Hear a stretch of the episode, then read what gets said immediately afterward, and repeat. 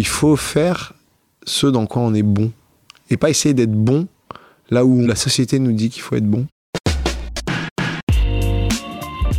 Bonjour à toutes et à tous, je suis Alexandre Mars et vous êtes sur RCJ. Je suis ravi de vous retrouver pour un nouvel épisode de Pause, le podcast où on prend le temps. Le temps de s'arrêter, le temps d'écouter, le temps d'explorer, le temps de rire. Chaque épisode est l'occasion de marquer un temps d'arrêt pour aller à la rencontre de mes invités. Ces femmes et ces hommes sont artistes, chefs d'entreprise, écrivains, entrepreneurs, sportifs ou activistes, et ils ont accepté, le temps d'une pause, de nous livrer les dessous et les secrets de leur parcours. L'histoire d'un self-made man, ça pourrait être juste ça. Je pourrais vous dire, voilà, c'est pour ça que j'ai invité Jonathan Angeloff à venir nous parler, raconter son histoire. Et bien, ça va pas être que ça. J'ai rencontré euh, Jonathan il y a quelques mois de ça, et en sortant euh, de cette rencontre, je suis allé directement voir les équipes qui travaillent avec moi sur le podcast. Je lui ai dit, bah, il faut absolument qu'on raconte son histoire. Euh, il faut raconter son histoire parce que son histoire est unique. Il va vous parler de sa vie avec un père qu'il n'a jamais connu, une maman qui est immigrée, et lui qui a passé des années avec l'ASE, c'est l'aide sociale à l'enfance. On va parler de tech évidemment. Quand je vous parlais de, Self-Made Man, oui, il fait partie de cette génération, de ces unicornes, de ces entreprises qui valent beaucoup d'argent avec son entreprise qui s'appelle Aircall, mais c'est certainement pas que ça. On va aller plus loin, on va aller dans le détail. On va, il va nous raconter euh, comment il a vécu sa vie, comment euh, ça a impacté son existence, le fait qu'il ait tout perdu à l'âge de 13 ans, comment il arrive à se construire, qu'est-ce qui va se passer dans son futur. Et évidemment, on va parler de l'entrepreneuriat avec un parcours terriblement atypique. Bonjour Jonathan Angeloff. Salut Alexandre. Comment tu vas? Eh ben, Très bien. Écoute, t'as tout dit là. On s'arrête? C'est ça, on s'arrête. Euh, j'avais envie de partager euh, ton histoire avec euh, nos auditrices, nos auditeurs, parce que je le disais, c'est atypique, c'est unique. On a chacun notre parcours de vie. mais toi en particulier, ça a commencé très tôt. En fait, très tôt, j'ai eu de la chance, mine de rien. J'ai quand même grandi dans de bonnes conditions jusqu'à mes 12-13 ans. Et donc, en fait, je me suis habitué aux belles choses. Et la vraie difficulté, c'est quand tout disparaît. Si on remonte un peu plus tôt, donc ton papa, tu l'as jamais connu? Jamais. En fait, euh, ma maman a fait quelque chose d'assez rare qui s'appelle un déni de grossesse. Euh, donc ma maman est une immigrée bulgare, elle est arrivée en France à 20 ans. En fait, elle, est partie de Bulgarie à 18 ans, euh, illégalement, puisque la Bulgarie était sous euh, joug communiste. Joug communiste, donc interdiction de sortir du pays. Mais elle a réussi. pour partir? Elle s'est évadée, comme beaucoup de beaucoup de gens à cette époque prenaient des bus euh, illégalement, comme aujourd'hui il peut y avoir des, euh, euh, des clandestins qui traversent les frontières. Et donc ma mère est une clandestine. Partie donc à 18 ans, elle part. À 18 ans, elle part parce que la Bulgarie ne, ne, la faisait pas rêver, rien ne lui plaisait. Elle voyait bien qu'il n'y avait pas d'issue pour elle. Et tes grands-parents, c'est Mes grands-parents, des gens très très modestes bulgares. Qui l'ont poussé justement à essayer d'aller vers l'ouest, faire autre chose ou pas? Même tu, Sais, tu sais même pas? Ma, ma, maman était vraiment une ambitieuse. Elle avait, elle se voyait juste pas vivre cette vie de, euh, euh, de communiste où euh, il n'y a rien qui pourra l'émerveiller. Et donc. c'est Paris sa première destination départ? Alors non, sa première destination c'est l'Italie. Où en fait, sur le chemin, elle, elle s'arrête en Italie. Sympa comme, comme premier arrêt. Ouais, premier arrêt. Et alors, je vais raconter quelque chose que j'ai jamais raconté à la télé, mais bon, en live, en fait, elle arrive en Italie, elle rencontre un, enfin, un dépasseur, lui dit euh, faut faire attention parce qu'en Europe, tu, peux te faire virer si tu te fais attraper. Et donc, le, seul moyen de pouvoir rester, c'est de te marier avec quelqu'un. Et donc, elle a fait un mariage blanc. En Italie, avec un Italien. Ouais, avec un monsieur qui avait 30 ans de plus qu'elle. Il est décédé, donc pas de souci. Et donc, officiellement, elle pouvait rester en Italie. Et donc, vu qu'on est en Italie, elle, elle voulait devenir mannequin. Et puis, elle commençait un petit peu à faire de la photo. Et elle arrive à Paris. Et là, elle entame sa carrière de mannequin. Et on est dans les années 74-75 et elle entame une, carrière je veux dire, de mannequin assez classique. On parle pas d'un top modèle, mais on parle de quelqu'un qui, euh, qui réussit bien, qui réussit correctement et qui peut s'acheter un appartement, une maison secondaire, euh, relativement relativement bien jusqu'à euh, ma naissance et quelques années. Oui, mais tu me parles de déni de grossesse, donc elle est toujours mannequin, elle, est toujours, elle est toujours sur les plateaux quand elle, quand elle t'a dans le ventre Et elle fait un déni de grossesse de 8 mois, c'est extrêmement rare. Oui. Extrêmement rare. C'est Enfin, on a plus de chances de gagner au loto, je pense. Et donc, elle n'a jamais su finalement qui était mon père ou jamais pu le contacter, puisque de toute façon, euh, euh, huit mois plus tard, on oublie Facebook, on oublie Instagram, on oublie tout ça. Il n'y a rien. Donc elle sortait beaucoup, elle était. Sortait beaucoup, elle fait, tarde. Et. Euh, et malheureusement, l'histoire fait qu'elle se rend compte qu'elle est enceinte. Et puis. Huit mois. Huit mois plus tard. C'est-à-dire que pendant huit mois, Mais comment Elle a un ventre plat. Oui, plutôt une personne fine, hein, donc tu le dis, mannequin. Euh, elle l'apprend euh, suite à des douleurs, euh, plein de choses. Le lendemain, elle s'est réveillée, le ventre était gonflé. Euh, on a l'impression que je parle de Marie et de Jésus-Christ, mais non, non, ça s'est vraiment passé comme ça. Euh, et, et en fait, elle découvre qu'elle a un enfant, évidemment, elle veut le garder. Tu nais un mois Je après. nais euh, le 19 novembre 1986 à Paris, dans le 16e, donc euh, plutôt une jeunesse dorée. Je n'ai clinique de la muette, comme les enfants de Sarkozy, donc euh, plutôt euh, petit bourge, quoi. Et, euh, et on, je vis une enfance, on va dire, euh, de famille, on va dire CSP+, Ouais. euh, tout en allant à l'école à l'école publique de quartier. Une maman très très fort caractère, donc pas de beau papa à l'horizon. ils auraient il pas supporté, il ils tenait auraient pas. pas tenu. Mais avec des moyens, donc tu te retrouves avec une, Voilà. une, une nounou, tu te retrouves avec ça, tout ce fille au père jusqu'à mes 12 ans, tout allait Jusqu'à ce jour-là. Jusqu'à ce jour-là, jusqu'au jour où en fait euh, elle se fait, euh, elle, Arnaqué, ça. elle, elle se fait arnaquer, c'est-à-dire qu'elle elle commence à avoir des des gens qui lui tournent autour pour les mauvaises raisons, qui lui proposent des affaires. Et un jour, en fait, euh, elle met une grosse partie de son argent euh, dans une affaire. Et la personne disparaît du jour au lendemain. On parle en millions de francs à l'époque. Donc elle perd tout. Euh, mais vraiment tout. Tout l'argent qu'elle avait économisé.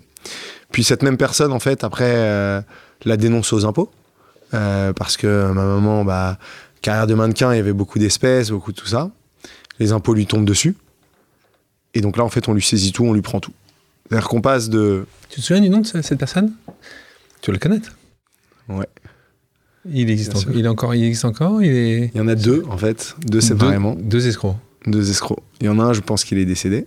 Je peux le dire, monsieur Litchi. Maurice Litchi. Sur Internet, il y a deux, trois trucs, il y a deux, trois gens qui se sont plaints. Ouais, j'espère. l'ai jamais dit. Euh, et à la mort de ma maman, en fait, j'ai retrouvé plein de papiers, les, les- les trucs de dette, mais j'ai voulu mettre le passé derrière moi. Tu pardonnes. C'est pas que je pardonne, j'oublie pas, mais je pardonne pas. Mais, Mais toi, aujourd'hui, qui est un adulte, quand tu avais 12 ans, quand tu as perdu ta relation avec ta maman, ta maman qui, va, de- qui perd tout, toi qui est placé dans famille d'accueil, Hmm, à ce moment-là, ouais. quelques, 30 À ans 12 après, ans, tu, tu, tu vois le truc, tu. Tu peux rien dis, y faire, en tu- fait. Ouais, mais aujourd'hui, tu Je pourrais peux- faire, tu, tu dis pas, euh, ce mec-là, je vais. Jamais t'as voulu aller le voir. Dire juste, jamais. Au contraire, en fait, c'est un peu comme la famille d'accueil. Pendant des années, je l'ai caché. J'ai préféré tourner la page. Et par exemple, j'ai vu ma mère se détruire à cause de ces gens. J'ai vu ma mère se détruire physiquement, mentalement, euh, les travers euh, de la Ouais. dépression, l'alcool, euh, tout ce qu'on peut imaginer. Et je veux surtout pas revivre ça. Ouais. Donc je pars du principe que je suis jeune et que j'ai l'avenir devant moi et que je dois plutôt me concentrer sur ce qui va me faire réussir plutôt que ce qui a emmené ma vie vers le bas. T'as mis du temps à avoir cette philosophie-là ou pas? À 15-16 ans, déjà, on réalise pas trop. Euh, je pars en famille d'accueil. euh, bon, je comprends que ça va pas trop. Ma, ma maman m'explique les choses, mais euh, à moitié. Je comprends. Je me dis juste que bon, je vais être dans une famille d'accueil. euh, ok, ça va aller. Bon, je découvre les, les- les travers et les difficultés euh, d'être placé et de devoir expliquer dans son entourage, à l'école. Je me retrouve dans une ZEP. euh, Donc, celui-ci connaissent en, celui-ci en Ambry d'abord, Voilà, euh, zone d'éducation prioritaire. Pas évident, mais je, je garde une sorte d'objectif dans ma tête qui est de me réussir ma vie coûte que coûte. Et, et je peux rien faire pour ma mère. Je le, elle se bat tous les jours, elle pleure tous les jours, elle elle l'appelle tous les jours. La personne, elle était à Singapour. Et puis il n'y a rien à faire. En fait, elle s'est fait voler. Et, et il n'y a rien à faire. Et donc, il y a un moment, il vaut mieux Mais accepter et avancer. Mais quand tu es mis en, en famille d'accueil, c'est qu'elle est, elle est ruinée. D'autres personnes qui peuvent être ruinées. Pourtant, les enfants, les enfants vont pas en famille, forcément en famille d'accueil. Parce qu'ils considèrent qu'elle était des plus saines d'esprit pour pouvoir Voilà. t'occuper de toi, c'est ça Bien sûr, ouais. Euh, Il y a eu, euh, elle s'est fait dénoncer euh, bah, par des voisins, les problèmes d'alcool dans le quartier, ça se voyait. Et l'accumulation avec l'argent, les saisies, tout, ce que, tout ce qui a été saisi, tout ce qui est parti en fumée. En fait, à un moment, les assistantes sociales nous prennent en charge, viennent voir l'enfant, ils disent Bon, qu'est-ce qui se passe? Expliquez-nous, ta chambre, ton truc. Puis un jour, quand les huissiers viennent, de toute façon, euh, ma mère est, en- est embarquée euh, pour, euh, bah, pour comprendre et pour saisir tout ce qu'il y a à saisir. Et on laisse pas un enfant de 12 ans tout seul dans un appartement. Donc, Sucy en Brie, tu te souviens de la première famille qui t'accueille? Bien sûr. Bien sûr, je m'en souviens, j'arrive. Bah, ça fait tout drôle. hein. J'ai grandi dans un, un immeuble un peu bourgeois dans le ouais. 15e. Bon, ouais, j'ai- dans 85 mètres carrés. hein. On n'est pas, on n'était pas riche, mais on vivait bien. Et, et là, j'arrive euh, dans une cité HLM, hein, euh, avec des gars avec des motocross en bas. euh, et je me, sur le coup, j'en rigole. Je me dis, oh, ça va être sympa, on va faire de la moto. On a 12 ans, en fait. Tout Ouais. est cool à 12 ans. Ouais. Et j'avais ma chambre, donc honnêtement, on est, on est pas mal. hein. J'étais très bien traité. Non, le premier jour, c'est à l'école. C'est un peu le choc. Euh, tout de suite, euh, de collège bagarre. totalement différent. Ouais, Bagarre tout de suite, bagarre. Sur toi, toi? Ouais. Tout de suite, on me rentre dedans, on me dit t'es qui, tu viens d'où? J'ai toujours été bagarreur, je me suis jamais laissé faire. Euh, ça fait partie de moi et donc euh, ça quoi? tape quoi. Et sauf que le premier soir, je rentre euh, de l'école euh, en courant pratiquement parce qu'en fait, euh, la personne à qui je me suis battu à l'école a appelé ses copains. Enfin, je me dis, il y a une nouvelle vie qui m'attend là. bienvenue. Voilà. Heureusement, j'ai un, un gars du, du quartier, de la cité, qui me prend son aile, qui a mon âge, avec qui je me lie euh, d'amitié, on devient très bons copains, et qui commence à me protéger. Mais en fait, euh, il y a un autre monde, quoi. Il y a un monde qui s'est créé. Alors, je rentre une fois toutes les deux semaines à Paris. Maman n'a plus d'argent. Euh, je dors par terre dans le, dans le salon. Elle loue les chambres, ma chambre et le petit salon, parce qu'on avait un petit salon, hein, donc salon télé. Et je dors par terre, euh, je m'in- je m'installe des, euh, des draps par terre et je dors par terre, mais je suis heureux. Je joue beaucoup aux jeux vidéo à cette époque. Tu le racontes avec un sourire, tu, tu essaies de voir les choses positives. T'as toujours Bah été oui. comme ça? Toujours. Mais j'en rigole parce que, en fait, quand on le raconte, on se dit, oh, le pauvre vieux, ça- c'est dû être horrible, c'était pas facile, etc. Mais il faut voir, faut le voir à travers les yeux d'un enfant. La beauté de l'enfant, c'est que où qu'on le mette, il est finalement heureux. En tout cas, moi, j'ai toujours été comme ça et je pense que l'être humain est fait comme ça. Je pense pas que quelqu'un, euh, et moi je pense à mes copains, et d'autres gens qui nous écoutent, qui peut-être aujourd'hui sont en HLM, est-ce qu'ils sont malheureux? Je pense pas. Je pense que on a cette chance d'avoir un cerveau qui est capable de, de prendre que le meilleur. Qu'est-ce qui te permet de garder les pieds sur terre à ce moment-là? Tu commences à avoir quelques copains, l'école, ça se passe à peu près correctement À ou peu euh, près correctement, oui. Bah, en fait, j'ai toujours été un élève assez moyen, euh, entre 10 et 12 de moyenne. Donc euh, tu passais les classes voilà, sans- je passais les classes, euh, un peu d'avertissement de conduite par-ci par-là, mais euh, travail, pas de souci. Euh, je me crée mon environnement à Sucy-en-Brie, mais sans trop non plus euh, me rapprocher de ce monde, qui était un monde quand même un peu dur, euh, beaucoup de bêtises. euh, euh, et, et je voulais pas, j'ai jamais voulu être un voyou, quoi. J'ai jamais voulu être un voyou. euh, et donc je faisais attention à mes fréquentations, mais tout en devant cacher un petit peu ma vraie vie. Euh, parce que impossible d'expliquer que je suis en famille d'accueil. Donc je disais que j'étais chez ma tante, euh, que ma mère voyage beaucoup, donc je me suis créé aussi une vie. Quoi. Je Au me collège, inventé. ça? Ouais, bien sûr. Parce que au collège, les enfants sont, euh, sont, cruels. Ouais, c'est cruel. Et, euh, et, et je voulais pas être vu comme quelqu'un de di- différent. On parle de l'ASE ici, sujet important pour toi parce que ça t'a permis de te tenir à flot. Euh, et c'est un système de la République française parce que c'est des systèmes d'État. hein. Et qui sont super. Euh, donc euh, parlons-en peut-être un petit peu. Toi, tu choisis pas grand-chose. On te, on t'amène, on te dit voilà, C'est ma famille qui va t'accueillir. C'est ça, donc je change d'école en Tout- cours tout- de route. Mais c'était en début septembre, donc ça allait. J'arrive. honnêtement, l'aide sociale à l'enfance fait un travail incroyable. Incroyable. Et je considère aujourd'hui que je suis que vrai que les. où je suis grâce à eux. Vraiment. Même si à 18 ans, euh, c'est terminé. Ils font un travail incroyable. J'avais de l'argent de poche.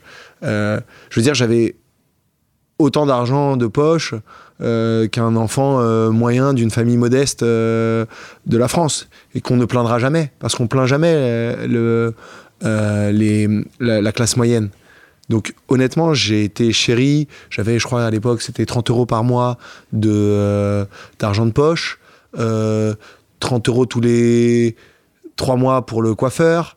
Euh, et puis bon, bah, j'étais euh, nourri, logé, blanchi. Donc euh, ça va en fait. En fait, ça va à, cet âge-là. Et donc la première famille d'accueil, bon, famille très modeste. euh, Elle est là, s'occupe bien de moi. Bon, le seul défaut, c'est que eux-mêmes sont des gens modestes. Donc euh, moi, je mange pas à ma faim. J'ai faim. Euh, en, fin de, en fin des repas, j'ai faim. euh, je je maigris pas mal. Euh, Ma mère qui est une bulgare, et donc les bulgares, hein, s'il y a des bulgares auditeurs, ils savent qu'on c'est très gros plats, c'est très, très riche la nourriture bulgare, donc on mange bien. Le vrai truc difficile, je veux te dire. Donc, et ça, bon, c'est à Sucy-en-Brie, mais c'est ailleurs aussi, c'était plutôt le dimanche soir. où tu es avec tes copains à Paris.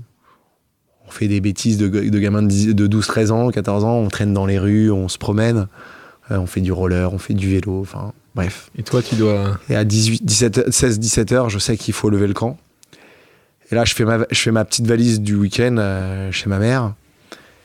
Et je prends ma valise et mes copains me raccompagnaient au métro tous les soirs. Et, et là, c'est difficile. Là, c'est très difficile parce qu'on descend le métro et on se rend compte qu'on n'a pas la même vie que les autres. Et, et que c'est- quand même difficile ce que je vis. Et puis, j'oublierai jamais euh, euh, quand je prenais le RER. À un moment, je passe par Invalide. Et en fait, à Invalide, il y a un grand, euh, un grand couloir avec des escalators plats. Et sur ces escalators plats, il y a des télés qui diffusent de la publicité.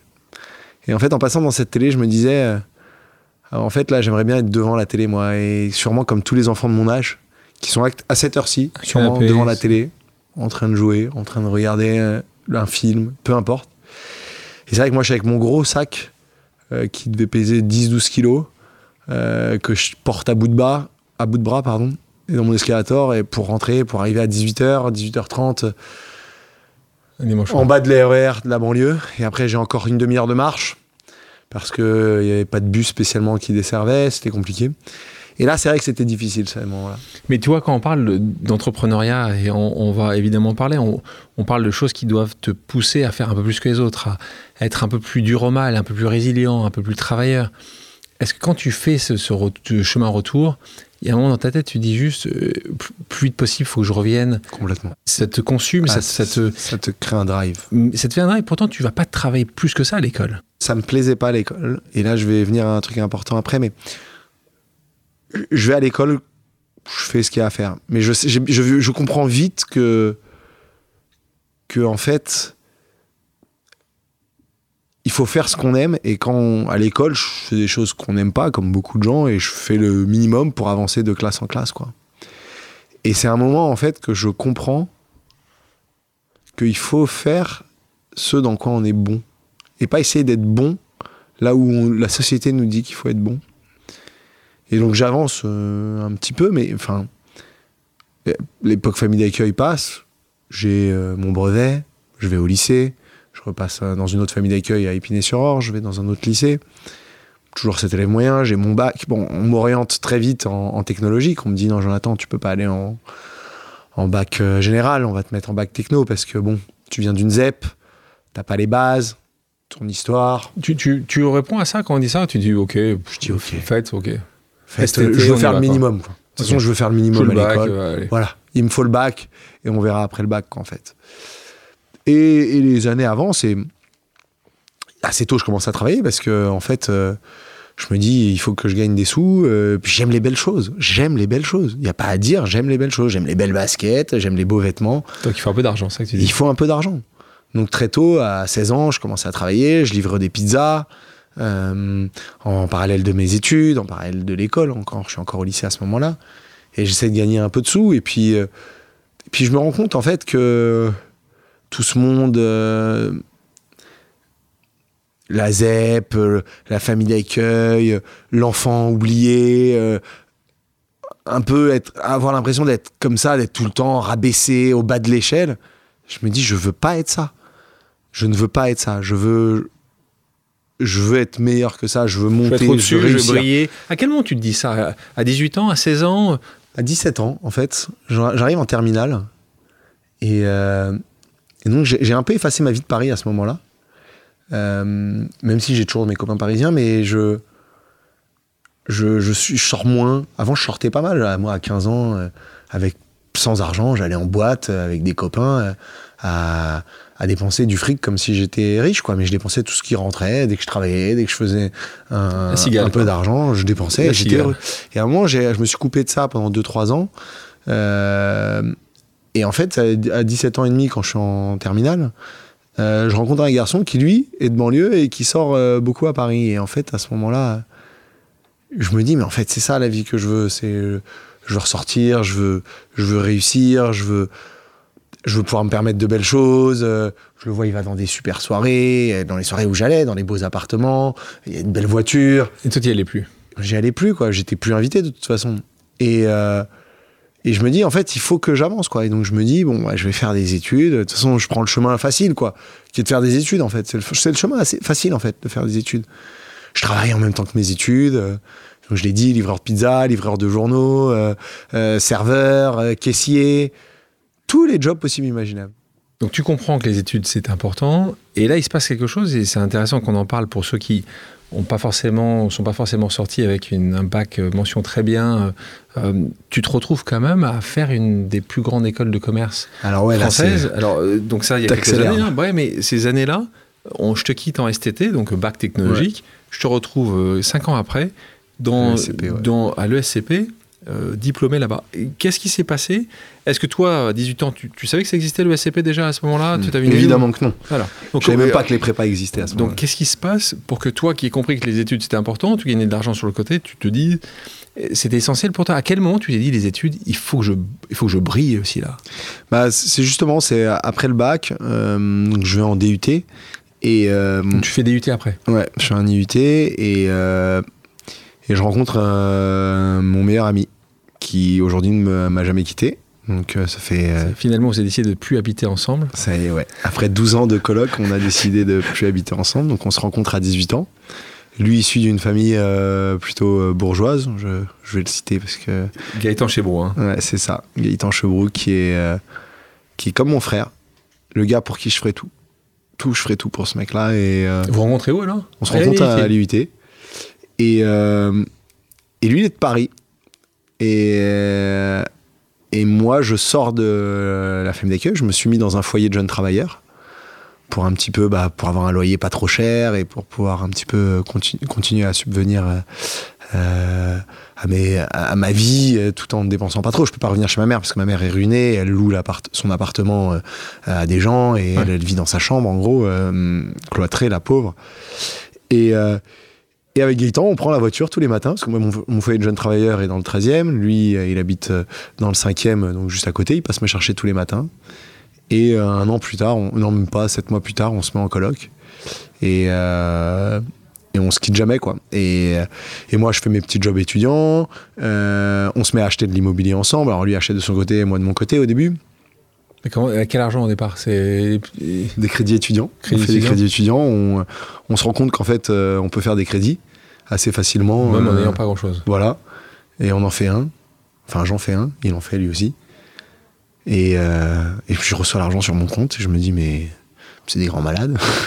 et je commence à trouver des chambres de bonne à 25 000, 30 000. Et puis je regarde après la location de ces mêmes chambres de bonne à 400 euros par mois. Et je me dis, mais en fait. Il y a un euh, modèle économique. il y a un modèle là. Et puis je commence, on commence à acheter. En fait, du coup, on fait 10, 10 emprunts étudiants. On achète 10 chambres. J'achète 10 10 chambres noms différents, 10 banques Non, différentes 10 banques différentes. 10 ouais, banques mais différentes. 10 noms- 10 Et- 10 vrais noms, quoi. Tout est légal. C'est les banques qui font pas leur travail à ce moment-là, Ouais, en fait. ouais, c'est un peu différent. désolé, c'était il y a plus de 20 ans, on m'en voulait pas. Et on vit bien là. Enfin, euh, lui, il avait de l'argent de poche et tout, Gaëtan, mais en tout cas, il me, je me rends compte qu'en fait, il faut faire des études. Je vois ses parents ont fait des études. Moi, malheureusement, dans mon environnement euh, jeune, personne n'a fait d'études. Euh, les parents de mes amis d'enfance n'ont pas, n'avaient pas spécialement fait d'études. Je vois en tout cas qu'il faut qu'on fasse des études. Et donc là, euh, Donc tous les deux, Gaëtan aussi s'y met aussi voilà, bah lui de toute façon, Il il, était dans parti. tous les cas, il était parti Ah oui, sûr. pour euh, faire ses études. Et puis on fait nos études, et puis on avance. Après, on fait une école de commerce, euh, une première école de commerce, et après on fait, je fais les admissions parallèles. Alors lui, il, il arrête à ce moment-là, et moi je fais après le SCP, et j'arrive à le SCP, et, et là c'est le choc en fait, parce que là je suis qu'avec des gens qui ont fait des prépas, que des gens qui ont fait Dauphine ou prépa. Et là, le niveau, il est, il est bien au-dessus de ce que j'avais pu connaître. Que ce soit en maths, que ce soit en, en statistiques, Pourquoi t'es pris d'après toi? C'est sur dossier, c'est sur test? C'est les deux. Et alors que t'es- Je pense que j'ai un coup de test- chance. Écoute, en fait, je- mon dossier, il passe. Et mais d'ailleurs, euh, mon, mon prof de l'ESCP, il me l'avait dit un jour. hein, il m'a dit, euh, t'aurais pas dû passer. Ouais. Je sais pas comment t'es passé. En fait, c'est qu'on a tellement l'habitude de pas checker les bacs que Jamais ils auraient pris un bac au Teco. C'est Ouais. comme ça que tu dis. non. C'est trop loin dans le. À ce moment-là, en tout cas, ouais. Pas une seule fois, t'as raconté cette histoire de. Non. Jamais ils se sont dit, tiens, euh, il a une. Non, j'en ai honte. À ce moment-là, t'en as honte. J'en ai tellement honte. Je n'ai pas. Gaëtan l'a su très tôt euh, pour mon Ouais. histoire, Personne d'autre. mais personne d'autre. Je pouvais pas. J'avais honte de cette À vie. quel âge? À quel moment tu... À quel moment ça se débloque? Ouais. À quel moment tu dis, c'est bon où je commence à, à- à bien gagner ma vie en fait avec euh, les petites chambres de bonne, etc. Euh, Et je me dis, mais en fait, euh, je gagne plus d'argent que mes potes riches, quoi. Et, euh, et ben, on va en faire une force. Et, euh, et donc, dans, à ce moment-là, bah, je, je commence à en parler doucement, quoi. Je dis, ouais, bah, moi, ma vie, si, ça. Puis les gens le voient, de temps en, temps, bah, j'invite les copains à la maison, bah, ils voient bien que, que hum, les chambres sont pleines et qu'il n'y a pas où dormir. Donc, euh, je, Ça les attendrit, tu vois, souvent, euh, regarde, parce que moi je vois toujours quand je parle de toi, les gens disent, il y a une sorte de. mais j'aime pas ça parce que, en fait, ça a quand même. c'est dur, mais ça va, quoi. En fait, il y a tellement pire. Ah oui. Tu sais, moi, ce qui m'attendrit, c'est euh, de voir des gens qui sont nés sans membres, des, des enfants abandonnés qui sont été battus, euh, des, des, des- il y a tellement de choses qui, euh, qui peuvent m'attendrir, des, des, des femmes qui se sont, enfin des jeunes filles qui se sont fait abuser dans leur enfance. Voilà, ça, ça m'attendrit. Tu, tu prends, tu prends la parole justement sur ces sujets-là Je sais que Pas toi, la- non, je le fais Pas- parce que je manque de temps et manque de temps. Ah, Et- tu, et- tu, tu, euh, ouais, bien tu sûr. prends du temps, tu, tu Oui. donnes un peu d'argent. je tu- donne, j'essaye de, de, de rencontrer des jeunes quand Tu je rencontres, t'as le temps de rencontrer quelqu'un quand j'ai le temps ou quand, en fait, j'ai besoin qu'on me mette devant le fait accompli et quand on me met devant le fait accompli, j'adore le faire. quoi. Euh, et et non, c'est, enfin, ce que j'ai vécu, ouais, c'était dur. C'est sûr que c'est voir sa, sa, sa maman se détériorer et jusqu'à en mourir hein, finalement de tout ça. Elle meurt, à, elle meurt à quel moment pour toi? Elle meurt à T'es où, 66 ans. toi Toi, t'es J'ai un peu moins de 30 ans. Et quelques années après le SCP. Elle, elle voit le début d'Aircall, elle comprend Ouais. pas tout. Euh, elle est très mal, elle tient pas debout. Euh, L'alcool l'a ravagée, la cigarette l'a ravagée, la santé est, est au plus bas. Et, et c'est très dur parce qu'en fait, je me dis. Et du coup, j'en fais un rejet un petit peu parce que je me dis, en fait, je veux tout sauf ressembler à, ma mère. Et donc, tu vois, quand ce que tu me disais euh, au début, euh, euh, mais pourquoi t'es pas traqué les gars qui ont volé ta mère? Mais en fait, je veux surtout pas ressembler à quelqu'un qui traque quelqu'un toute sa vie. Ce que je vais traquer, moi, c'est mon futur, c'est ce que je peux accomplir avec mes mains. Ceci étant, tu dis ça, mais t'as quand même traqué d'où pouvait venir ton papa. Ouais. Je fais un test ADN et là, paf, je suis 50% libanais, Et 50% voilà. bulgare, en effet. Et donc là, libanais, ça- à la fois, je m'y attendais. Tu pensais que c'était de quel côté du monde, toi? Je pensais plutôt à l'Afrique. Tu pensais à l'Afrique? J'étais content de me dire, euh, au moins, je, au moins, je mets un pays sur moi. Maintenant, c'est très difficile. Il faut être schizophrène pour être capable de la- de de l'accepter et de l'intégrer. Parce que se dire qu'on vient d'un pays qu'on ne connaît pas, dont on ne connaît pas la langue, dont on n'a aucune famille, dont on n'a rien, dont on n'y a jamais mis les pieds, c'est particulier. C'est très particulier. Autant la Bulgarie, je me sens vraiment bulgare. Je parle parfaitement le bulgare. J'ai un peu de famille en Bulgarie, euh, des cousins éloignés. J'y allais quand j'étais jeune, je connais à peu près l'histoire. Là, c'est un choc. Je l'annonce à ma mère, qui en rigole, et qui me dit, bon, bah... Elle, pouvait- elle s'en souvenait pas, Elle me dit, ouais, je, je peux pas, ça m'aide pas plus que ça. plus que ça. Et, euh, et quelques mois plus tard, elle décède d'un cancer foudroyant avec un AVC, euh, enfin la totale. Et là, il y a quelque chose qui se déclenche en moi. Quelque chose que je n'aurais pas pensé. Quelque chose où je me dis, en fait, j'ai une mission qui va plus loin que, que juste euh, réussir dans la vie. J'ai une mission qui est de dire, en fait, en étant différent, en ayant tous les travers de, de mon histoire, je, on peut pas se plaindre. On va faire plus que les autres. On va y arriver mieux que les autres. Et je veux tirer les gens vers le haut. C'est-à-dire que, et tous les auditeurs qui m'écoutent, si vous vous reconnaissez de près ou de loin dans mon histoire, ou même pas du tout, mais en fait, il y a un truc dans la, dans, dans la vie que j'ai compris, c'est que si on travaille plus que les autres, on réussira mieux que les autres. À l'école, malheureusement, c'est pas trop le cas. J'ai pas compris encore ça à ce moment-là. Mais même à l'école, je pense que c'est même pas le cas en fait. Parce que à l'école, c'est pas facile de faire des choses qu'on n'aime pas. Dans la vie de tous les jours, on peut faire le choix de ce qui nous plaît. On peut faire le choix dans lequel on est bon. Tu vois, pendant au début, je voulais être financier. Mais je voyais que j'étais pas le meilleur financier, quoi. J'étais pas mauvais. J'étais pas le meilleur. C'est horrible de travailler tous les jours sur je ne serai jamais le meilleur. Et c'est à ce moment-là que je décide de commencer à communiquer sur mon enfance. En tout cas en public. Euh, avant, c'est secret, c'est ma vie, Ouais. mes amis proches le savent. Ça. Et à ce moment-là, je me dis, mais en fait, mais je, je vais, je vais le communiquer parce qu'en fait, je veux donner espoir aux gens.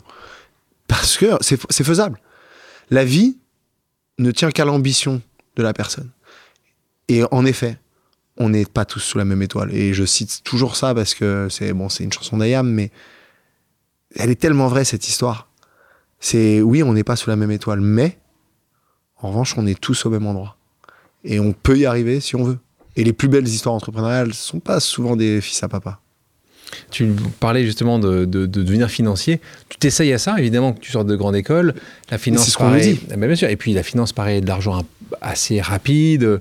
Tu pars à Londres, ça ne pas vraiment euh, longtemps. Et là, on est en 2014, tu crées Aircall, euh, entreprise spécialisée dans les services de téléphonie d'entreprise. C'est pas hyper sexy. Euh, tu vas nous expliquer un peu plus euh, ce que vous faites. Là, tu pars avec trois cofondateurs. On va les citer Olivier Payès, Xavier Durand et Pierre-Baptiste Béchu. Tu peux justement, pour ceux qui nous écoutent, pitcher. Tu te mets dans ton meilleur habit d'entrepreneur. En une minute, c'est quoi Aircall? Aircall, en gros, c'est un logiciel de téléphonie d'entreprise euh, qui permet euh, aux entreprises de s'équiper. Là, je vois que sur ton bureau, tu n'as pas de téléphone fixe. Ça existe encore les téléphones fixes? Ah ouais, il y en a encore beaucoup. Non, mais en gros, on. En 2014, il y en a de moins en moins. En 2014, il y en a de moins en moins évidemment, mais euh, on permet aux entreprises de, de s'équiper en téléphonie euh, sans besoin d'aucun matériel, euh, en quelques minutes, où que soit l'entreprise dans le monde. Normalement, la téléphonie c'est très localisé. C'est, on a un, un provider de téléphonie en France, un autre dans les autres pays, etc. Et surtout, euh, on va s'intégrer, et donc c'est la puissance d'un logiciel, c'est on va s'intégrer à l'ensemble des outils métiers que les entreprises utilisent déjà. On a de la croissance. Et à un moment, il faut lever des, sous, parce qu'en fait, euh, pas mine de rien, il faut payer les gens, il faut recruter, il faut payer les serveurs. Et là, c'est le désert. Le désert de Gobi, quoi. Personne ne veut de nous. Mais vraiment, euh, vraiment, on en rigole, quoi, à quel point on est, on convainc pas, quoi. Et vous avez des rendez-vous quand même vous avez même ah oui, on a plein de rendez-vous. on a que des, noms, que des noms, que des noms, que des noms. Euh, ouais, le business, c'est pas sexy. Oula, la téléphonie, là, il y a beaucoup de mastodontes. Euh, vous allez vous faire tondre. non, c'est pas clair. Puis, vous êtes personne. Et puis en plus, vous êtes con. non, mais tu vois. Et. Euh, mais nous, on avance quand même. On arrive à convaincre deux, trois business angels. On arrive à tirer un peu d'argent à gauche, à droite. Jusqu'à rassembler à 900 000 euros. Qui est pas mal d'argent, en fait. Et là, on part à San Francisco, euh, plein de rêves en disant on va, on va ouvrir les États-Unis là. On va vous montrer. Ouais, on va ouvrir les États-Unis. Et puis en fait, euh, on est à 10 000 euros de MRR à ce moment-là. Donc 10 000 euros de MRR, donc ça fait 120 000 euros. ouais, donc c'est des, des, des, revenus mensuels récurrents MRR. Donc, ça veut dire qu'en gros, si je vous vends un abonnement à 30 euros par mois, bah, ça fait 30 euros de MRR. Si j'en vends 10, ça fait 300 euros de MRR. Et ainsi de suite. Donc à ce moment-là, on fait 10 000 euros de MRR. Donc c'est pas mal en fait. On a 1000 clients environ un peu moins, 700. Euh, et on part à San Francisco, on, embauche dans la foulée euh, trois, euh, trois stagiaires qu'on laisse à Paris. Et, on va vivre la, vivre la vie à San Francisco. On va dans un accélérateur américain qui s'appelle 500 Startups. Donc là, on est encore 2015, 2016 2015. et, et là, on passe de 10 000 à 30 000 en trois mois. Et de 30 000 à 60 000 encore en trois mois. Donc en 6 mois, on passe de 10 000 à 60 000. doublé x6. On fait x6 en 6 mois. Et là, bah, l'histoire est différente. On va vite. Pour les investisseurs, vous êtes aux États-Unis. Les investisseurs, on commence à, ils commencent à s'intéresser un peu à nous, mais on se prend quand même beaucoup de noms encore. Parce que toujours, les gars, c'est pas sexy votre truc là. Puis tout le monde nous dit que ça fonctionne pas. Dès qu'on parle à un client, il est mécontent. Euh, c'est quand même c'est lourd. T'avoue, c'est un peu compliqué. Ah, c'est lourd. c'est vraiment lourd. Tout va bien. Le, tu vends, mais ça ne marche pas. mais c'est compliqué. Et en fait, à un moment, il y a un investisseur qui nous, qui nous croit, qui nous fait confiance, s'appelle Bernard Liotto. Ballerton, donc. Ballerton Capital. À Londres. Hein, fondateur de Business Object. Première boîte française à s'introduire euh, au Nasdaq. Au Nasdaq, personne exceptionnelle. Exceptionnelle. Entrepreneur et investisseur exceptionnel. Et qui croit en nous. Et qui dit, allez, on y va. Eh ben on y va. Et nous, on est le 31 décembre 2015. Et il nous manque 6 dollars sur notre MRR. 6 dollars. Et ben l'équipe, personne ne s'est levé. Je te jure, les gens sont restés. Et un de mes premiers employés, qui s'appelle Shalom Malka, je lui fais signer à mon petit Shalom, qui est parti récemment d'Aircall pour monter sa boîte. Une boîte formidable qui s'appelle SIT, S-I-D-T. Et S-I-S-W-I-T, pardon, et qui me dit Jonathan, je ne pars pas. Je ne pars pas. Moi, je devais partir, je me souviens. J'étais au téléphone avec lui, il me dit Je reste au bureau, les 6 dollars, on va les faire. Il est 21h à 31 décembre. Il va trouver. Il gagne à cette époque rien du tout. 2000 euros par mois. Il me dit je vais Trouver le trouver, client. quoi qu'il arrive, le client. Et il a trouvé les 6 dollars. Et donc vous passez On le bon 60 MRR, 000 de MRR. Et là, vous levez de l'argent. Et là, on lève de l'argent. Et on annonce dans la foulée en janvier, etc. Donc là, Mais tu vois, c'est une histoire d'objectif qu'on a, qu'on a réussi à donner aussi à nos équipes. C'est de dire, quoi qu'il arrive, si on dit quelque chose, il faut le faire. Et c'est un peu ma mentalité depuis toujours. quoi. C'est si je dis quelque chose, je le fais. quoi. Donc on parle des investisseurs, point essentiel pour beaucoup d'entrepreneurs. Euh, 2016, Balderton, euh, Founders Club, FG Labs. Deux ans plus tard, tu continues euh, parce que c'est un modèle de financement important dans votre croissance, dans les embauches, dans des entreprises qui euh, génèrent des revenus mais pas de rentabilité. C'est un sujet euh, évidemment pour toutes les entreprises, une grande partie d'entreprises de la tech. Là, vous levez à ce moment-là 29 millions. Tu m'arrêtes sur les chiffres. hein, euh, On s'y perd avec euh, toutes ces levées de fonds et avec autant d'argent. Là, tu fais ces drappeurs Mm. Esprit, Next Wo- Next World à San Francisco de nouveau et Newfound qui était aussi à San C'était tout au début, qui, Newfound, déjà. tout début New- qui était aussi là. Puis là, on était 8, on passe à 29, maintenant on passe à 65 euh, en 2020. Là, tu es de nouveaux investisseurs, Swisscom Ventures, euh, ça fait sens dans le Ouais. monde de la téléphonie, tu vas me dire. Euh, Adam Street, euh, grand euh, à Londres.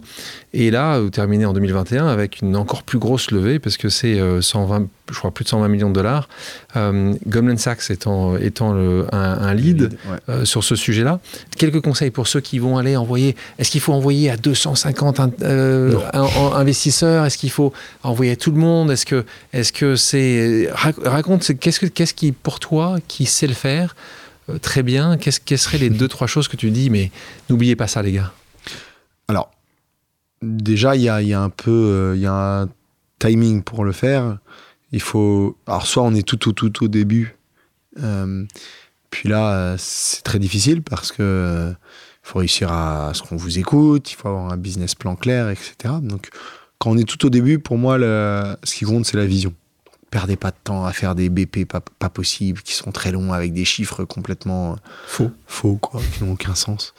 Mais plutôt se concentrer sur la vision, sur l'équipe fondatrice et sur l'exécution que vous voulez y apporter, quoi. Et comprendre votre marché, l'étudier, non, non, non.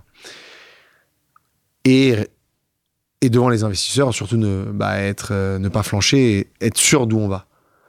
Même s'ils y croient pas, ne jamais se démonter. Si vous avez fait le choix de construire, de créer la boîte, c'est que vous y avez réfléchi plus que n'importe qui. Donc c'est pas un gars assis dans son confortable siège qui va vous dire ce qu'il faut faire.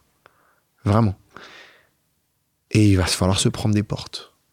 Pour lever les premiers 900 000 euros, on a pris plus de 100 portes. 100. Pour lever les 2,7 millions qui ont suivi, avec les 60 000 de MRR, comme tu disais, on a repris 100. Pour lever les autres 8 millions, 100, etc., etc. Notre dernière levée de fonds avant la licorne, ok, 65 millions pendant le Covid. Ouais. On en a pris une trentaine de portes, 40. Encore. Donc c'est la vie, ça fait partie de l'histoire d'une entreprise. Il faut jamais s'arrêter à ses échecs. Chaque échec doit être une leçon. Et moi, chaque échec, je l'apprends comme une leçon. Et on évolue en fonction de ça. Jonathan, je te propose maintenant une pause amicale. Le principe est simple. J'ai demandé à quelqu'un qui te connaît de te poser une question surprise. On l'écoute. Bonjour Jonathan, c'est Philippe Thomas, votre vieux professeur de l'ESCP. J'ai une question après tout ce parcours, après tout ce que vous avez réussi à faire. Aujourd'hui, quelle est votre ambition? Quel est votre moteur? Message tellement sympa de ton incroyable. professeur de finance à l'ESCP, euh, qui justement t'en parlait tout à l'heure, qui t'a dit mais tu aurais pas dû être dans cette pièce-là, Ouais. et qui te pose cette question euh, quelle est Je sais ton tu ambition l'as aujourd'hui? retrouvé, c'est incroyable. Quelle est ton ambition? Perdu de vue, tu vois, c'est ici un peu perdu. Quelle est ton ambition, ton moteur? Merci Philippe pour ta question. Euh, Quelle est ton ambition, ton moteur? Déjà, je lui passe le bonjour à Philippe Thomas. Parce que, honnêtement, j'étais pas l'élève facile. J'étais pas le plus concentré. Mais il a toujours été derrière moi, quoi. Mon moteur, c'est de. Évidemment, c'est d'aller toujours plus loin et de changer. En fait, finalement, j'ai envie de changer le monde un petit peu via Aircall en disant Ok, je, veux changer la manière dont les gens travaillent. Ça, c'est cool. Top. Ça, c'est l'ambition professionnelle. Et je pense vraiment que Aircall aujourd'hui a changé la manière dont les gens travaillent dans le monde avec leur téléphonie. Voilà. Ça, c'est l'ambition professionnelle. Ouais, ambition professionnelle. c'est- Maintenant, sur la personnelle, moi, mon ambition, c'est, c'est que je veux voir des réussites de gens défavorisés. Je veux voir le monde changer. Je veux voir qu'on sorte un petit peu de ce, de cette excellence académique qu'on a trop poussée en France. Qui est en plus une excellence académique qui n'est pas spécialement au goût du jour. Parlons de diplôme. Toi qui continues à embaucher beaucoup de personnes, est-ce que toi aujourd'hui, le diplôme justement a une importance considérable? Est-ce que tu Rien forcément rien à faire? Toi, ai mais est-ce que tu as réussi à à faire passer ça dans tes équipes? Oui, totalement. Totalement. Au début des Aircall, non. Mais totalement. Je me suis rendu compte qu'en fait, euh, ce qui compte, c'est vraiment l'ambition en fait de la personne, quoi. Et qu'en fait, surtout dans les métiers de la tech, euh, pas besoin d'être un mathématicien euh, pour faire la plupart des jobs, quoi. Et la France, on adore former des matheux. C'est incroyable, ça. En prépa, on fait que des maths. Et en école de commerce, on continue, on fait un, pas mal de maths, quoi. On n'apprend jamais à vendre, tiens, d'ailleurs. Et et en fait, je pars du principe qu'en fait, ce que je veux chez les gens, évidemment, c'est de l'intelligence. Je veux qu'ils soient intelligents, je- mais c'est beaucoup autour de l'intelligence émotionnelle et surtout du travail dur. C'est ça que tu vas regarder quand tu vois un candidat? Vas Est-ce de- qu'il va être capable de travailler dur?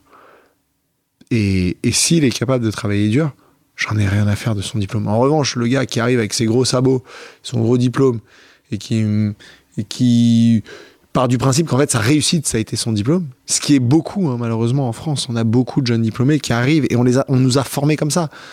On nous a formés en école de commerce. Vous êtes l'élite de la nation. C'est fou de dire ça à quelqu'un qui n'a jamais travaillé de sa vie, l'élite. Et donc parfois, on a des étudiants qui viennent, qui sortent d'école de commerce, qui ont l'impression d'avoir déjà réussi leur vie, or qu'ils n'ont rien réussi. Mais le problème, c'est que les parcours académiques, français notamment, hein, c'est un peu moins aux US, mais un peu partout dans le monde, les parcours académiques, c'est, on nous dit, c'est l'excellence, c'est l'élite. Mais en fait, non. Jonathan, je te propose maintenant une deuxième pause amicale. On l'écoute. Hello Jonathan, c'est Anthony Bourbon. J'espère que tu vas bien. Les gens demandent souvent qu'est-ce que ça fait d'être un nouveau riche, mais moi j'aimerais plutôt te demander qu'est-ce que ça fait d'être un ancien pauvre? Bisous à tous les deux et bonne journée. Message de l'entrepreneur Anthony Bourbon, qui est le patron et le fondateur de cette entreprise qui s'appelle Feed. Qu'est-ce que tu réponds à ça? Qu'est-ce que ça fait d'être un ancien pauvre? On Tu connais bien, tu connais on bien. en parle tellement avec Anthony. On en parle tellement de, de, de notre vie parce qu'on a un peu un, un passé un peu similaire. Qu'est-ce que ça fait Écoute, je vais te dire un truc. Moi, ça me fait que je l'oublierai jamais en tout cas, et que j'ai toujours l'impression d'être pauvre quelque part, parce qu'aujourd'hui, je peur me de manquer pas. T'as encore peur de Non, j'ai peur de tout perdre. T'as peur de tout perdre, toujours. C'est, euh, on n'en a pas parlé de cette peur de tout perdre, mais c'est un truc qui me drive, quoi. Ce qui est arrivé à ma mère, je l'oublierai jamais. Elle était en haut, elle a fini sous, le- par terre. Et j'ai l'impression que ça peut m'arriver tous les jours. Tous les jours, j'ai l'impression que ça peut m'arriver. Tous les jours. Quand je suis sur mon scooter et que euh, je double une voiture, je me dis, en fait, là, je, je peux tout perdre aussi. Là, là, je peux faire un accident et puis, bah voilà, je finis euh, tétraplégique. Et ce truc m'anime. Et en fait, Tu crois au destin, toi? Tu crois que si ça doit arriver, ça doit arriver? Tu crois que je crois pas en destin, je crois dans les erreurs malheureusement un petit peu et peut-être aussi dans les euh, dans d'oublier d'où on vient. Et moi je ne veux jamais oublier d'où je viens. Et en revanche, je veux aider des gens qui aujourd'hui sont en bas de les faire monter en faisant ce que je peux quoi. Et oui, aujourd'hui, euh, je travaille encore 70 heures par semaine euh, sur Aircall et je remets 10 ou 15 heures par semaine sur euh, Aguesso Capital. Heureusement que j'ai Gaëtan qui, qui s'occupe de- des choses. Agasso Capital, qui est donc ton holding immobilier, euh, c'est là où, vrai. avec Gaëtan, vous Ouais. financez, vous avez euh, développé euh, quelques projets. D'ailleurs, on peut en Beaucoup de parler. ouais. un- beaucoup de projets, un hôtel, c'est ça? Ouais, un hôtel 4 étoiles à Paris. À Barbès. Euh, ouais, à Barbès, t'as vu? s'appelle comment? Maison Barbès. Maison Barbès. Tu vois, bah tiens, un truc encore, on peut parler, qui revient à mon histoire. Barbès, quartier populaire. Tout le monde nous a dit, mais vous n'y allez pas. Mettez pas un Vous êtes complètement fou. À Barbès, mais vous êtes malade. Pour les gens qui connaissent pas Barbès, euh, c'est euh, c'est un quartier qui est réputé euh, chaud euh, parce que euh, il y a des vendeurs de cigarettes partout, il y a la police partout, les CRS partout toute la journée. Moi, ça me fait pas peur. Tous ces gens sont hyper gentils. On a d'ailleurs jamais eu un problème. On a fait une super affaire sur cet hôtel et aujourd'hui, il marche super bien. Il est tout le temps à 100%. Donc voilà. Euh, et on a pendant pendant longtemps, on s'est posé la question de cacher que c'était Barbès et donc de ne surtout pas l'appeler Barbès Et donc, l'hôtel. Et Et là, Au début, on l'avait appelé Blink. Blink. Ouais, tu vois, proche de Bling. On se dit c'est chic Blink. Et au bout de deux mois, on s'est dit mais en fait, on doit Assumons, être fier on Assumons. vient quoi. Maison Barbès. Boum. Jonathan, je te propose maintenant une dernière pause amicale. On écoute. Bonjour Jonathan. Je suis ravi de te poser cette question sur le, le pote d'Alexandre, que j'aime beaucoup, et donc je suis ravi que vous puissiez discuter ensemble.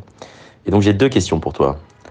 La première est un peu personnelle, et j'aimerais comprendre, euh, vu ton historique, vu ton passé, vu ton enfance, qui est un peu particulière, sans aucun soutien émotionnel, sans aucun soutien matériel, j'imagine qu'avec ta réussite et ce que tu voudras offrir à tes enfants, ce sera un peu différent. Mais comme on le pense tous les deux, cette adversité a certainement été un moteur pour toi, pour t'aider à, créer ta vie, à te battre. Et dans cette optique-là, j'aurais aimé savoir comment t'envisager le fait de pouvoir offrir la même chance à tes enfants, malgré euh, une enfance un peu différente que j'imagine que tu leur offriras, notamment d'un point de vue matériel. Comment est-ce que tu as abordé cette, euh, cette réflexion? Et ma deuxième question euh, est encore plus personnelle. J'aimerais savoir si tu as enfin trouvé ton frigo. Voilà, je t'embrasse. Bon, il y, a- il y a de la private joke. On, a parle, de on a parlé private Yann. Asquet tout à l'heure, le fondateur de Captain, entrepreneur à succès. Euh, deux questions. C'est quoi le frigo? Euh, bah, je suis en train de. Non, non, bah, la vie d'immobilier, quoi. Donc, euh, j'ai passé plusieurs jours à chercher un frigo pour un, des appartes que je viens d'acheter euh, pour faire un investissement. Et. Et j'arrivais pas à trouver le frigo qui me plaisait. Et bref, j'ai passé des- ma, ma journée à faire ça. des sujets compliqués hein, chez, chez, chez, chez Jonathan. Les week-ends, quoi. Les le week-end, j'étais, j'ai passé des heures à commander des frigos, quoi. Donc la bref. réponse est qu'il a trouvé. Oui, Yann, il a trouvé son frigo, ça y est. Il est commandé. Question sur le pouvoir envisager. Non, mais en fait, à la fois, je vais être un papa dur qui va attendre beaucoup de ses enfants, mais je veux en tout cas qu'ils qu'ils connaissent ce que j'ai pas connu et ce dont j'ai toujours rêvé. Et de me dire, en fait, si je dois faire des enfants, c'est débile ce que je vais dire. Mais je, je te jure, c'est vraiment ce qui me drive, c'est je veux pouvoir me consacrer à eux, je veux pouvoir être présent, je veux pouvoir les élever dans, un bon contexte. Je veux pas avoir peur euh, euh, de- des problèmes d'argent. Moi, toute ma vie, on m'a parlé de problèmes d'argent, de problèmes d'argent, de problèmes d'argent. Et encore aujourd'hui, je, veux dire, je gagne bien ma vie. Je te jure, je regarde le paquet de pâtes s'il est à 2 euros ou à 2,50 euros. J'arrive pas à me sortir de ça. Et avec Anthony, c'est marrant qu'on en parlait euh, aussi. C'est on veut pas s'habituer au confort. Je veux pas m'habituer au confort. Je veux être prêt. Alors attends, j'ai un bel appartement, j'ai une belle voiture, mais parce que j'adore les beaux appartements. Et je considère que je ne pas perdre de l'argent sur un appartement et les belles voitures parce que je ne perds pas d'argent sur les belles voitures. Bon, mais je ne veux pas trop m'habituer au confort parce que la peur de tout perdre me ramène à dire Chaque fois. si ça arrive, voilà. Je vous propose maintenant une pause musicale. Jonathan, quelle est ta chanson culte? Il y a Si Maman Si de France Gall, qui est aussi la, la chanson que j'ai mis à son enterrement. Parce que euh, j'ai jamais pu lui dire plein de choses. Et je pense qu'elle aussi m'a jamais pu me dire pas mal de choses. Et, et cette chanson, en fait, tu vois, c'est deux personnes, en fait, finalement, qui, se- connaissent, qui se côtoient, mais qui se disent pas les choses. Elle a jamais pu me dire qu'elle était fière. Et, euh, tu vois, quand elle est décédée, bah, j'ai ouvert un tiroir en vidant l'appart. Tu vois, je vidais l'appart tout seul. Et, euh, bah. Et j'ai retrouvé un- une chemise remplie de tous les articles qu'elle avait découpés de moi.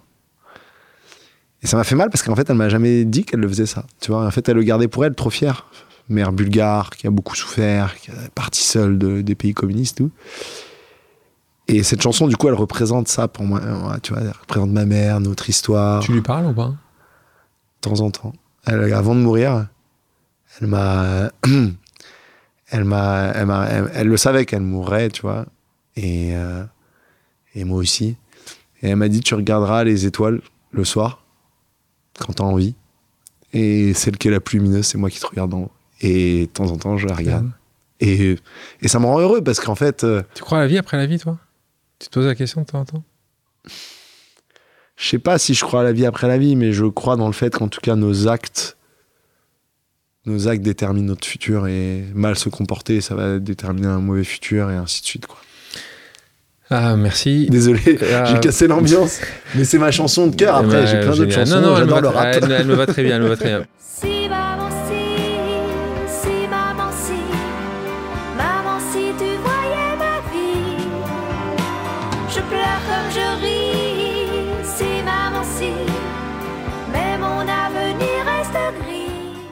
Passons à des questions d'ordre personnel. T'es prêt? Vas-y, Ah, Je la connais la première réponse. Ta plus grande peur bah, Maintenant, on la connaît tout tous. perdre. Évidemment. La boîte tech que tu aurais aimé créer? Uber. Uber? Yann, et j'aurais aimé, Ouais. quoi. Yann, bravo. Chauffeur privé. Évidemment. Au même moment, il est parti à peu près la même année Ou que Airbnb. Tiens, Airbnb aussi. Passion immobilière. l'hôtel que tu aurais aimé construire? Ah Très bonne question. C'est l'Eden Rock, Saint-Jean-Cap-Ferrat, qui en fait, j'en ai tellement entendu parler, par les gens, les gens en parlent, etc., etc. Je suis jamais allé. Je m'y suis renseigné, j'ai regardé à quoi ça ressemble, etc., etc.